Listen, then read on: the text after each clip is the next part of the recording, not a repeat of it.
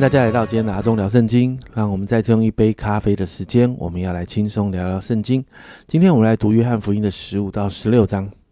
在十五章的一到八节，耶稣谈了一个葡萄园的比喻。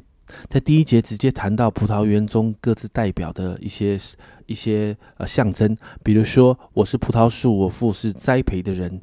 在这一个经文里面就谈到耶稣是那一个葡萄树，而栽培的人是谁？栽培的人是天父。接着，耶稣谈到葡萄树是需要修剪的，特别是要结出好果子的葡萄树，园丁也就是天父会修剪干净。耶稣提到要怎么修剪呢？你看到第三节，现在你们因我讲给你们的道已经干净了，因此耶稣提到门徒们好像葡萄树上的枝子，枝子要连接在葡萄树上才会有养分，而园丁也就是天父会来修剪。那怎么修剪？是用神的话来修剪了，所以耶稣在这里提到一个警，提出一个警告。这个警告，我觉得我们身为基督徒的，真的要好好听啊。在四到六节，你们要藏在我里面，我也藏在你们里面。枝子若不藏在葡萄树上，自己就不能结果子。你们若不藏在我里面，也是这样。我是葡萄树，你们是枝子，藏在我里面的，我也藏在它里面。这人就多结果子，因为离了我。你们就不能做什么。人若不藏在我里面，就像枝子丢在外面枯干，人死起来扔在火里烧了。耶稣用一个大自然的运作的状况来讲这件事情哦，我们就看到大自然的状况是一个树枝，任何的植物的枝没有连接在树上，它其实还是可以活几天的。如果你在一个期限内用一些种植的方式把这一个。枝子再插回树上，你就发现是旧的回来的，仍然可以存活。但是如果你持续跟这一个主树分开的时候，就会慢慢死亡。而慢慢死亡到最后，这个枝子唯一的功用就是当柴烧了。所以你就看到这个经文里面，我们为什么要常常的与主连结？原因就是因为好像温水煮煮青蛙一样。很多的时候，当我们离开了，我们不读圣经，我们不灵修，我们不祷告，不是律法主义，而是我们需要，我们要常常把我们自己放在与神亲密的里面。如果没有，我们其实是慢慢的死亡。有时候我们自己灵命好像干干枯了，我们自己是不知道的。而最后，真的完全的离开，我们就干掉了。我们的生命就好像枝子一样，最后就只能当柴烧掉。所以，家人们，耶稣在这里谈到要门徒常常与主连结，看重神的话。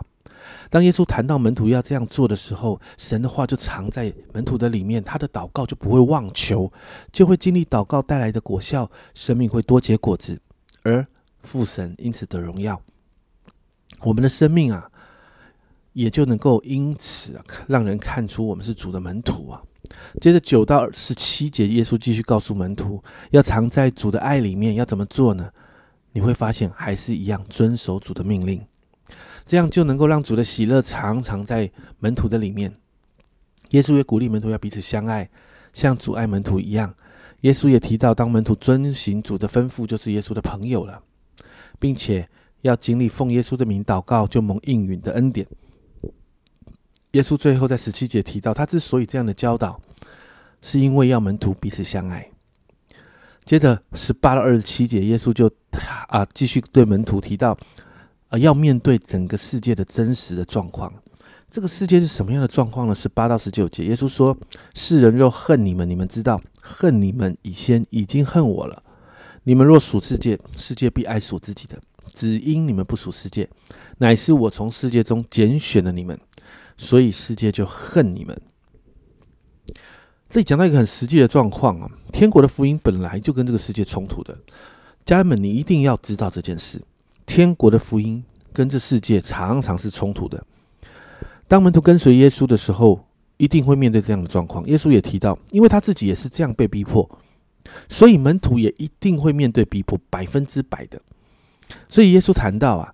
这些逼迫人的人会这样做，是因为他们不认识那差我来的耶稣。如果没有耶稣说到，他如果没有给出一些正确的教导，这些人就没有罪。但耶稣来了，也向这些人分享了天国的福音，但这些人仍然不信。就因为他们的不幸，所以就没有办法在犯罪这件事情上面有任何可以推卸责任的理由。耶稣就谈到那些恨恶耶稣的，就是恨恶父神，而这个是这个世界真实的状况。但二十六到二十七节，耶稣就给了门徒一个应许，就是圣灵啊要来到当中。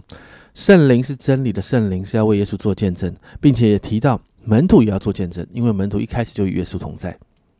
那进入十六章，接续前面所谈到的一到四节，耶稣继续谈到门徒把这些状况告诉啊，耶稣把这些状况告诉门徒，是要帮助门徒不至于跌倒。因为呢，门徒接下来啊，当耶稣上了十字架之后，他们即将面对逼迫。第二节这样说：人要把你们赶出会堂，并且时候将到，杀你们的就以为是侍奉神。而这些人会这样做，耶稣再次说，是因为不认识神，也不认识耶稣啊。那耶稣谈到这是日后会发生的事，到时候门徒就会想起耶稣所说的这些事情。而我们其实从使徒行传开始到现在这样，现在的这个时代，你就会看到耶稣所说的这些逼迫。这些基督徒面对的难处，其实是不断在发生的。接着五到十五节，耶稣就再再一次提到圣灵来之后，圣灵在信徒当中的工作。耶稣提到，耶稣离开之后，圣灵才来到门徒中间，而这对门徒是有益处的。八到十一节谈到圣灵的工作，圣灵的工作有什么呢？这里说到，他既来了，就要叫世人为罪、为义、为审判自己、责备自己。为罪是因为他们不信我。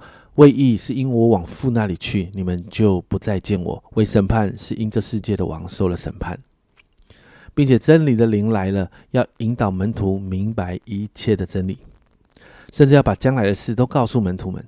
而且圣灵其实最最重要，他来是要荣耀耶稣啊，把他从耶稣所接受的都要告诉了门徒。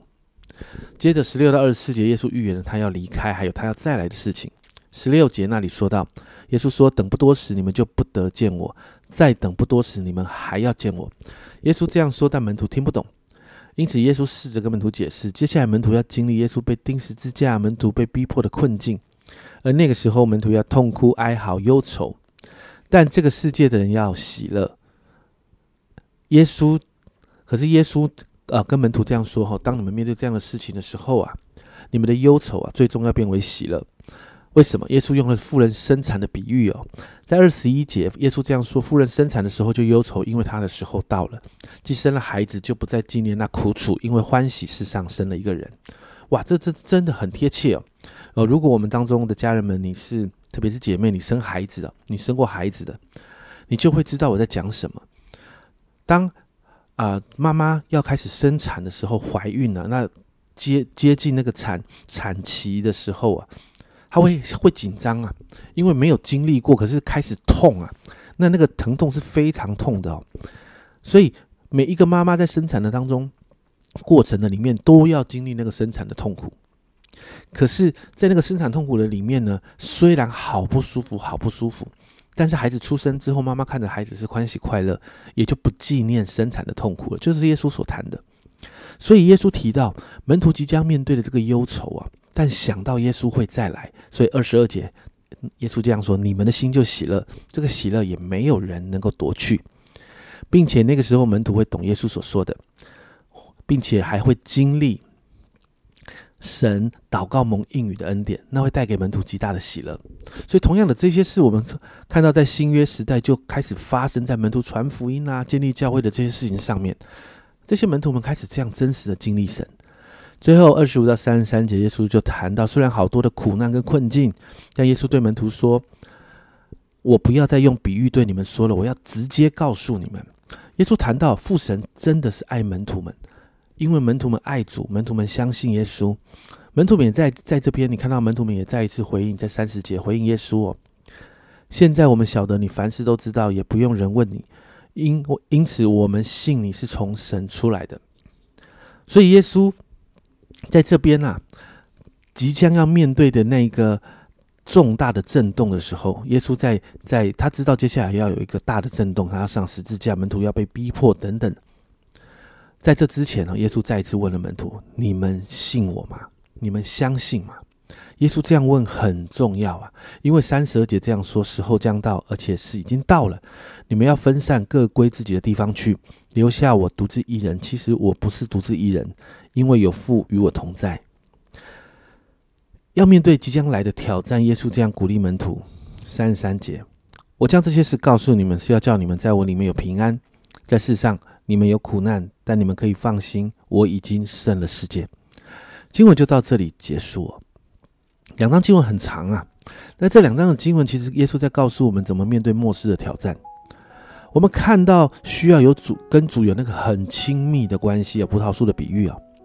我们需要操练遵守主的命令，需要学习认识圣灵，依靠圣灵，然后把眼光放在主会再来的这个得胜当中。